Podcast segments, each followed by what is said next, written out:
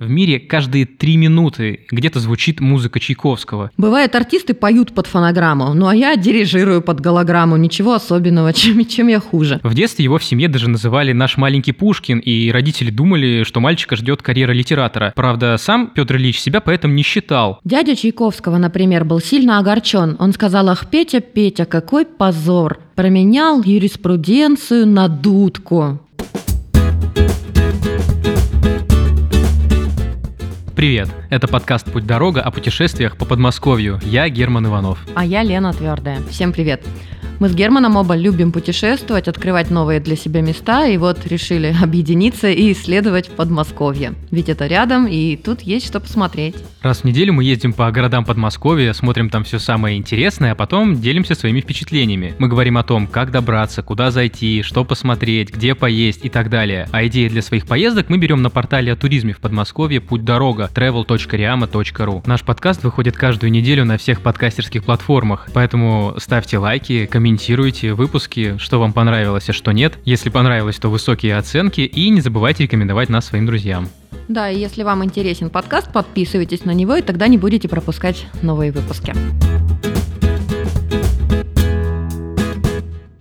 Сегодня мы расскажем о самом музыкальном музее в Подмосковье – музее Чайковского в Клине, ну или, как говорят местные жители, в Клину. Добраться до него можно на поезде с Ленинградского вокзала до станции Клин. Проезд на обычной электричке будет стоить 240 рублей, а на ласточке – 330. Со станции до музея Чайковского можно добраться на автобусе, и мы так и сделали. А еще можно доехать на маршрутках номер 5, 13, 14 или 8. Ну или еще можно пройтись пешком. Это займет около получаса, и мы решили поберечь наши ноги, и в общем поехали.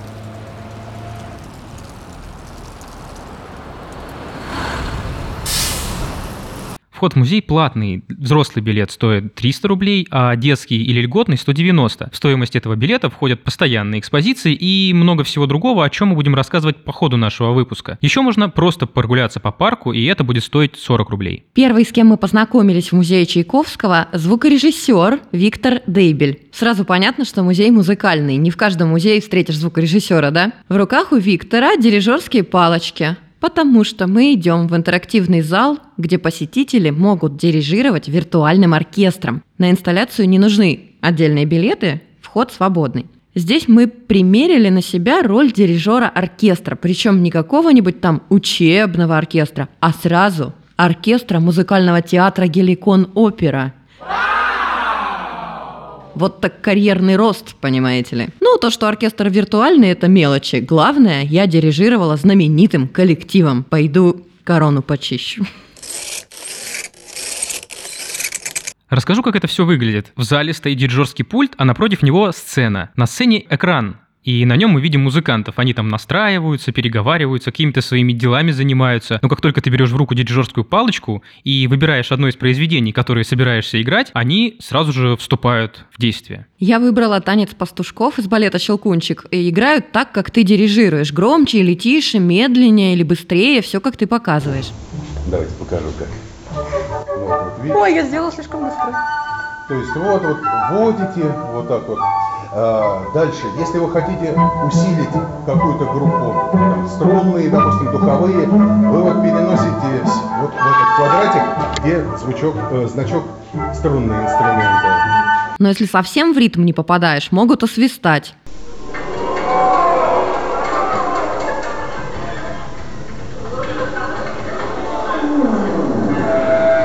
На меня даже тубой один замахнулся. Вообще никакого уважения к маэстро. В конце произведения выставляют тебе оценку. Я получила первый раз единицу, но во второй раз что-то около 25 баллов, это из 100. Да, Лена еще более-менее справилась, я вообще получил 12 и дальше просто не сдвинулся. А вообще, если наберешь высокую оценку, то тебе должны аплодировать.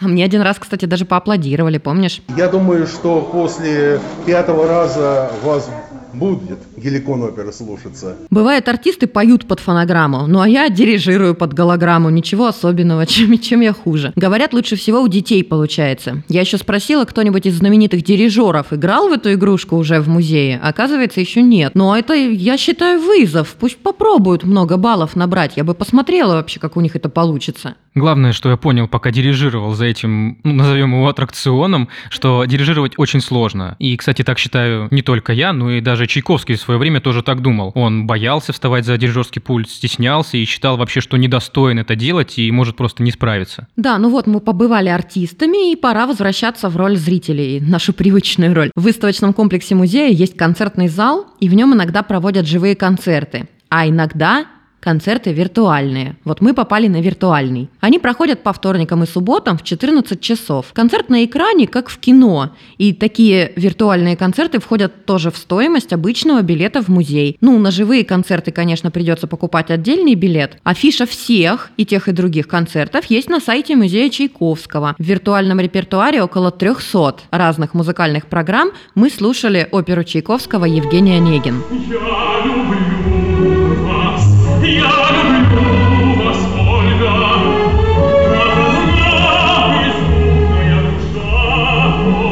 поэт. Это Ариоза Ленского. Здесь он признается в любви Ольги Лариной. И я вспомнила интересную историю в связи с этим из книги музыковеда Михаила Казиника. История как раз касается этой Ариозы. История такая. Однажды в 1913 году некая девочка, ей было всего 11 лет, упрашивала своего дядю показать ей, что у него написано в медальоне, который он всегда носит с собой. И вот она открывает крышку, а внутри нотный стан, вот эти пять линеечек и четыре ноты.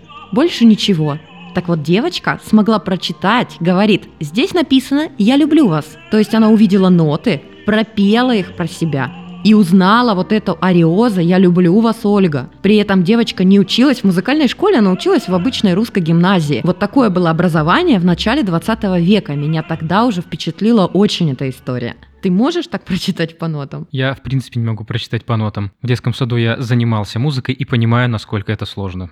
Да, ужас, очень сложно. Молодец эта девочка. Я тоже так хочу. После концертного зала мы пошли гулять по парку и дошли там до памятника Чайковского. Он сидит на скамейке, но подсесть к нему как-то не очень хочется. Во-первых, он сидит с очень важным видом, а во-вторых, нам сказали, что ну как-то это может быть неприлично. Ну, серьезно, нам сказали, а так-то мы бы полезли. Я, честно говоря, собирался, но мне было неловко, потому что никто вокруг больше этого не делает. В общем, специально для таких нерешительных людей, как я, там стоит две скамейки, свободные специально для посетителей. Я на одну из них уже смело сел, и тут со мной произошла просто ну неожиданная вещь. Заиграла музыка. Я на автомате, конечно, полез в карман за телефоном, что это. Я сразу не догадался, что это за музыка, а оказывается, заиграла сама скамейка. Мало того, что она заиграла, ребята, они еще вибрируют. Это вообще очень странно. Ты садишься и подскакиваешь от неожиданности. Хорошо, что Герман первый сел, а то я бы испугалась, наверное. Но нам потом сказали, что большинство людей пугаются, а потом смеются. Ну, я уже знала, что будет, если сесть, но все равно подскочила, когда подо мной Лебединое озеро завибрировало, понимаешь? А мелодии у скамейки оказались разные. У нее в репертуаре и вальсы спящей красавицы, и осенняя песня, и баркарола, и щелкунчик. И мне так понравилось. Ты сидишь на музыке, это так странно.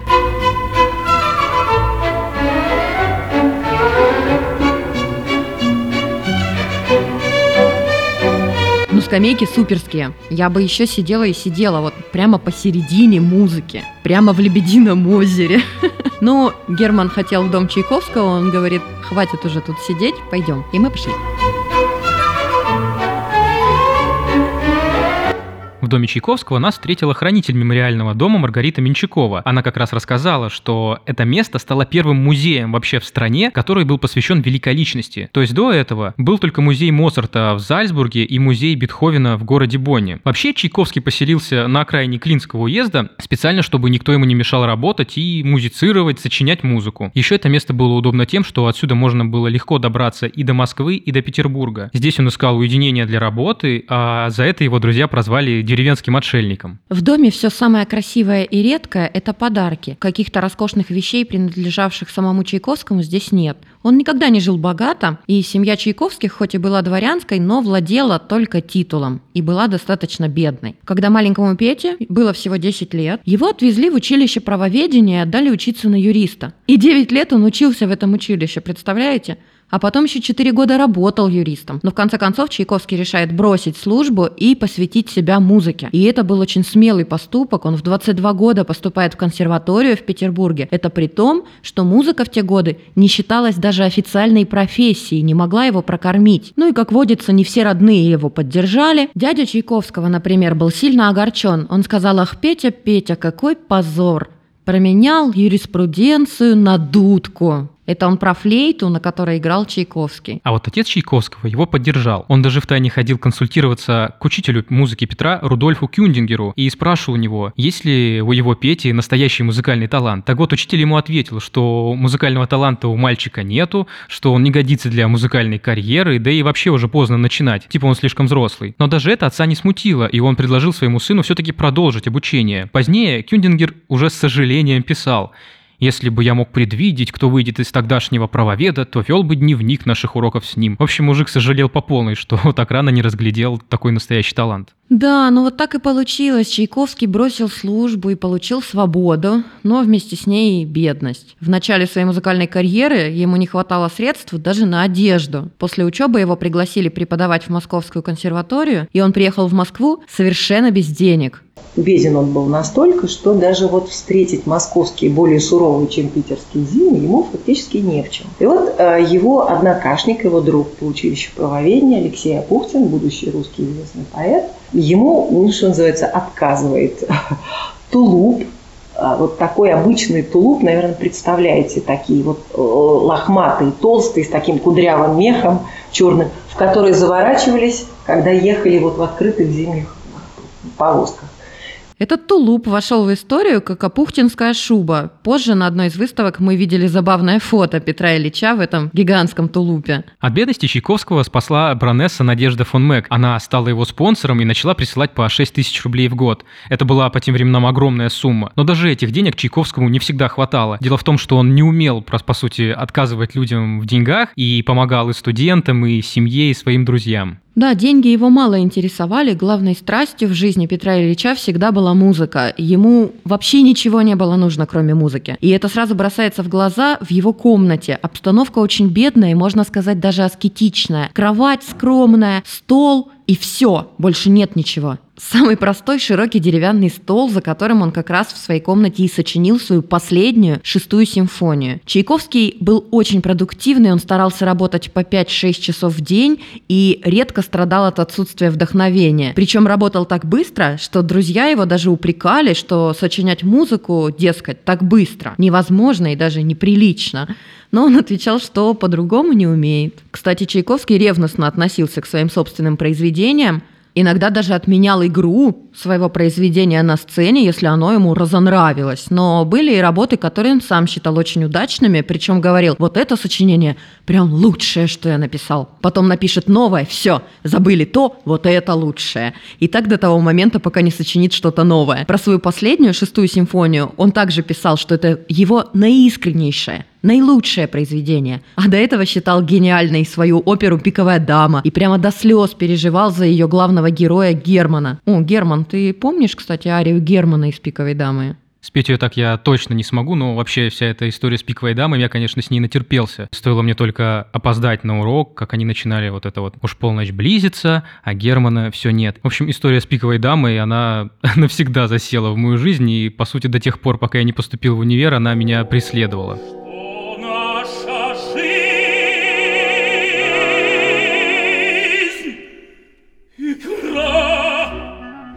А на втором этаже его дома стоит как раз тот самый рояль, за которым играл Чайковский после того, как сочинял свои произведения. Рояль фирмы братьев Беккер, который ему предоставлен был директором этой фабрики в 1885 году.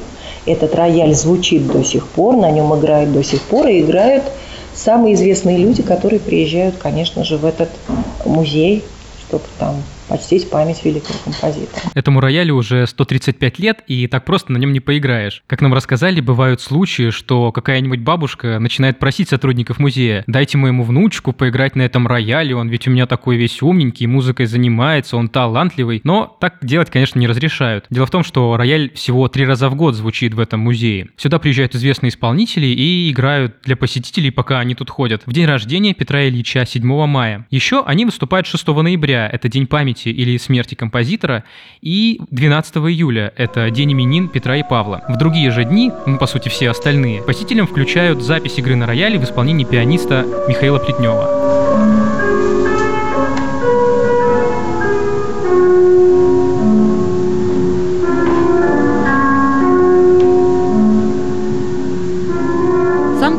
Концертировать начал поздно, в 47 лет. Он долгое время не решался дирижировать оркестром при исполнении своих произведений. Он стеснялся и очень боялся публики. Вот даже что случилось с ним, когда он был еще молодым. А Когда-то в молодости он попытался дирижировать, как он писал одно из своих произведений, это еще пока он был вот молодым человеком. Из этого получилось вот просто кошмар для него, просто он вспоминает об этом с большим ужасом. Хорошо, что музыканты из оркестра знали партитуру и сыграли как положено. Ему казалось, что у него отваливается голова, одной рукой он эту голову придерживал, второй там он что-то пытался, значит, дирижировать, ну вот вплоть до этого. Все эти попытки дирижирования стоили ему чудовищной борьбы с самим собой. Он даже признавался, что они отняли у него несколько лет жизни. Но он об этом нисколько не жалеет. В 1888 году Чайковский дирижирует в Чехии и просто покоряет Прагу и говорит, что испытал при этом минуты безусловного счастья. Триумф был абсолютнейший. Вот он писал, что я испытал высшую точку земной славы. Это же только начало его дирижерской карьеры, так сказать. Он приезжает, и вот прожане встречает его просто вот с полнейшим восторгом, триумфом. Так и начались гастроли Чайковского, и он был очень удивлен, как горячо его встречают и как сильно в мире любят его музыку. Но его музыку любят и сегодня. Есть даже такое исследование ЮНЕСКО, согласно которому в мире каждые три минуты где-то звучит музыка Чайковского. И у меня есть большое подозрение, что это все потому, что каждые три минуты кто-то садится на вот эти вот музыкальные лавочки в парке.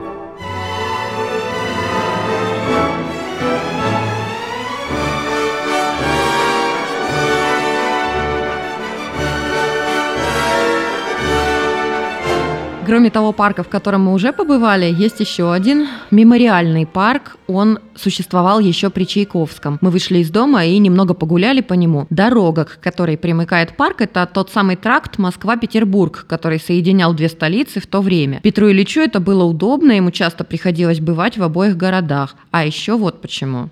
А потом однажды он в письме написал, что а, даже в дождь гулять могу, не утопая в грязи, ибо живу на самом шоссе. То есть понятно, что здесь ни асфальта, там ни мощения никакого не было, но дорога была мощеная, Это важно, потому что прогулки были важной частью ежедневной рутины Чайковского. Он гулял часами в одиночестве, брал с собой блокнот, делал пометки и наброски, записывал прямо мотивы какие-то, приходившие ему в голову. В этот же блокнот разлиновывал там и карандашиком набрасывал. Некоторые деревья в парке пронумерованы. Это как раз те, которые лично знакомы с Петром Ильичем. Вообще природу Петр Ильич очень любил и, когда жил неподалеку в усадьбе Фроловская, увлекся украшением парка и начал вдруг высаживать растения. Есть у него запись, как он вез рассаду, вдумайтесь, композитор уже достаточно известный, он едет на поезде, он везет вместе со своим слугой рассаду цветочную. Откуда? Из Москвы откуда-то вот оттуда, где-то там где-то купил, и вот он привез ее во Фроловское, он ее высадил. Вместе с Алешей они ее посадили на клумбы, но, к сожалению, то лето было очень сырым, влажным и холодным, и вот он писал, ах, как же... И вот в его письмах он кому-то пишет, он так сокрушался, что цветы его, значит, все залило. Ну, это было внезапное увлечение, мимолетное, но цветы он любил всю жизнь, особенно те, которые пахнут. Любимые самые были ландыши. Были у Чайковского и другие увлечения, и одно из них — это сочинение стихов. В детстве его в семье даже называли «наш маленький Пушкин», и родители думали, что мальчика ждет карьера литератора. Правда, сам Петр Ильич себя поэтому не считал, но вот про свои любимые ландыши он написал стихотворение. «Меня твое благоухание, как винная струя, и греет, и пьянит. Как музыка оно стесняет мне дыхание, и как огонь любви питает жар ланит. С ландышами есть еще одна история, я ее чуть позже расскажу. А вообще, насчет поэтического дара я сейчас вспомнила. Оказывается, вот ту же арию Германа, второй куплет написал Чайковский стихи. Модест Ильич, брат, который либретист, он написал первую часть арии Германа, а вторую часть написал Чайковский, оказывается. Вот у них такое было совместное творчество. Почти все, что я узнал в этом музее, для меня было новым. Я очень слаб вообще в классической музыке, и все, что мне рассказывала Маргарита, я старался впитывать. Надеюсь, может быть, что-то запомнил. В этом году в честь 180-летия Чайковского в музее открыли новую выставку «Чайковский. Симфония жизнь». Она доступна все по тому же единому входному билету в музей. Выставка современная, и, что интересно, на ней можно без экскурсовода гулять. Все подписано, все понятно. Мы были на выставке, когда она была совсем новенькая, второй или третий день работала, и наша экскурсовод Маргарита, она тоже была на ней впервые, и мы вместе исследовали экспонаты. На выставке много самых разных интерактивных штук. Тут висит много наушников, которые надеваешь, и в них слышла разная музыка из произведений Чайковского. Но можно тут послушать и голос самого Чайковского. Как-то раз он вместе со своими друзьями тестировал фонограф, его только что изобрел Эдисон, и этот фонограф привозит в Россию знакомый коллекционер Чайковского. Так вот, на записи слышно, как вся компания, ну, можно сказать, прикалывается. Они что-то такое непонятное друг другу говорят, и еще уговаривают пианиста Антона Рубинштейна сыграть что-нибудь под запись.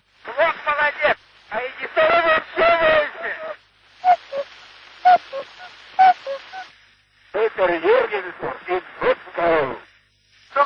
Вообще забавно, конечно, слышать все эти голоса из 19 века, они такие живые прямо кажутся. Да, да, но они какие-то немножко противные, мне показалось. Слушай, ну фонографы тогда наверняка были далеки от совершенства, так что я не думаю, что они прям такими сиплыми и натреснутыми голосами разговаривали. Но вот мы можем послушать сейчас только так. Что еще интересного на выставке? Есть макет дома в Воткинске, в котором родился Чайковский. Есть личные вещи композитора, фотографии, книги, документы, письма разные. Я дольше всего разглядывала рукописи его сочинений, и вот я вам доложу, ну и почерк у него. Преподаватели гармонии бы за голову схватились. Тут зачеркнуто, здесь подписано, где-то какой-то кусок прямо выморан. Не понравилось, решил, видимо, все переделать. Хотя моя знакомая преподаватель теории музыки говорит, Чайковскому можно. Ну, тут не поспоришь.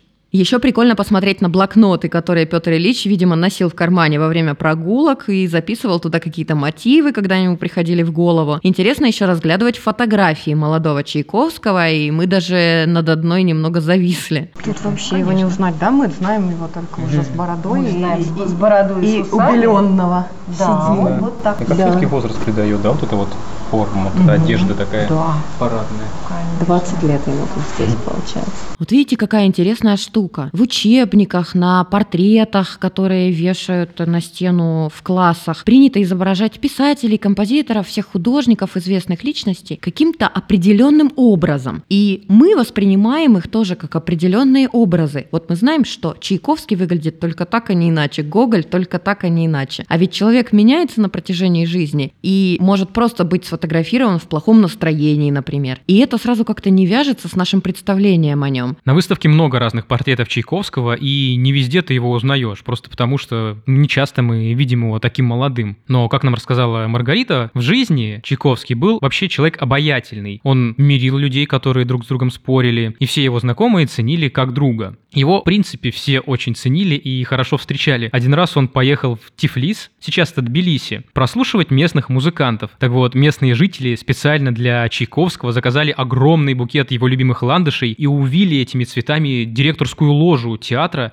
в которой должен был Петр Ильич сидеть и слушать этих музыкантов. Не каждый человек искусства может похвастаться признанием публики при жизни, а у Чайковского оно было. Хотя критики его творчества тоже было и немало, при этом он был просто счастлив, что своей музыкой может прославлять родину. Особенно это было во время заграничных гастролей. Он говорил, все эти овации, все эти восторги не мне, а голубушке России. Чайковский очень ценил внимание публики и всегда хранил подарки, которые ему дарили после концертов или во время гастролей. На выставке «Вчера, сегодня, завтра» есть дирижерская палочка Петра Ильича, которая покрыта позолотой, а на кончике ее находится бриллиант. Это был подарок от Одесского отделения Русского музыкального общества. Мне еще на выставке запомнились костюмы. Например, костюм принца Щелкунчика, в нем выступал Николай Цискоридзе, и вот подарил музею. А еще есть костюм Адили, это черный лебедь из Лебединого озера, и этот костюм принадлежал Майе Плесецкой. Скажем пару слов о сувенирах. Их можно купить на первом этаже, и они все с музыкальным уклоном. Тут есть кружки с нотами, карандаши в виде скрипичного ключа, значки, брошки, разные блокноты и много разных всяких милых мелочей. А еще для самых таких ярых поклонников творчества Чайковского тут есть копии его рукописей. Причем в глянцевом таком изложении, в твердом переплете, то есть кто-то покупает такое, представляете, вот люди насколько интересуются творчеством композитора. Ну, мы в сувенирной лавке купили что попроще. Энергетические батончики и пряники продаются, мы во всех выпусках, как вы заметили, вечно голодные, ну, наверное, таков удел всех туристов. Батончики здесь называются по-музыкальному, например, щелкунчик, садко, турандот, все название опер или балетов. Батончиками, конечно, не наешься, и мы пошли обедать в исторический центр Клина. Там можно поесть, и на древности заодно посмотреть. Место, куда мы пришли, называется Советская площадь, и от музея до нее пешком всего 15 минут. Там мы нашли кафе «Трактир на Соборной», сели на его летней веранде с видом на торговые ряды конца 19 века. Площадь вообще живописная, она напоминает чем-то провинциальные европейские городки с их главной площадью и обязательной ратушей. Немного, правда, портит вид Троицкий собор. В интернете пишут, что он на реконструкции, но у него вид довольно заброшенный. Ну, по крайней мере, с той стороны, которую мы видели. Ну ладно, все внимание на торговые ряды. Они очень симпатичные. Красный кирпич, белый орнамент, псевдорусский стиль такой. Во времена Чайковского эти торговые ряды были еще деревянными, и он любил посещать эти лавки. Местные, правда, не знали, что перед ними тут ходит мимо известный композитор, и называли его просто «добрым барином». Дело в том, что когда он приехал в Клин, то так щедро заплатил извозчику, что другие извозчики начали его караулить в надежде, что он к ним сядет и тоже заплатит вот эту вот огромную сумму. Многие местные жители тоже знали о такой широкой натуре Чайковского и старались как-нибудь поклянчить у него что-нибудь. А у Чайковского для таких случаев всегда были в кармане мелкие деньги, специально для этих попрошаек. Еще Чайковский специально ходил в лавку, там он покупал петушки и прянички, чтобы угощать местных детишек. Они любили за ним побегать. Особенно щедрым Чайковский был в именины Петра и Павла 12 июля. В этот день его дети окружали, и все уверяли, что их зовут Петрушами и Павлушами, а он делал вид, что верит им, и каждому вручал гостиниц. В 1885 году в торговых рядах произошел страшный пожар, и этот огонь уничтожил почти весь город. А Чайковский с братом Модестом помогали пострадавшим, и Петр Ильич даже приютил погорельцев в своем доме, который он тогда снимал. Вот может потому Чайковский никогда богато и не жил, он легко расставался с деньгами, не считал их и как будто не знал им цену. Кстати, о деньгах. В трактире, где мы обедали, цены, мягко говоря, демократичные для кафе прям в центре города. Я взял себе суп за 60 рублей, на второе лазанью с лососем за 165 рублей и салат за 40. В меню, конечно, было не все, что я хотел, и пришлось повыбирать, но зато порции большие, как в столовой, и вполне себе съедобные. После обеда мы хотели погулять по торговым рядам, по их дворикам, проходам, проездам, посмотреть на арки, на кованые детали. Но, увы, в который раз наша поездка закончилась проливным дождем. Небо почернело просто в момент. Мы еле успели до станции добежать и заскочить в электричку. В общем, ехали в Москву под стробоскопом из молний. Видимо, вернемся еще в Клин, раз такое дело, и мы не все успели посмотреть. Ну да, надо же что-нибудь оставить на будущее. А мы заканчиваем этот выпуск подкаста «Путь дорога». Не забывайте ставить нам лайки, оценки желательно высокие и рассказывайте о нас своим друзьям. А чтобы не пропустить новый выпуск, подписывайтесь на подкаст «Путь дорога». Он доступен на всех подкастерских платформах. А если вы, как и мы, хотите путешествовать по Подмосковью, заходите на портал «Путь дорога» travel.riama.ru. Там много интересного и полезного для туристов. А на этом мы прощаемся. Я Лена Твердая. А я Герман Иванов. Всем пока. Пока.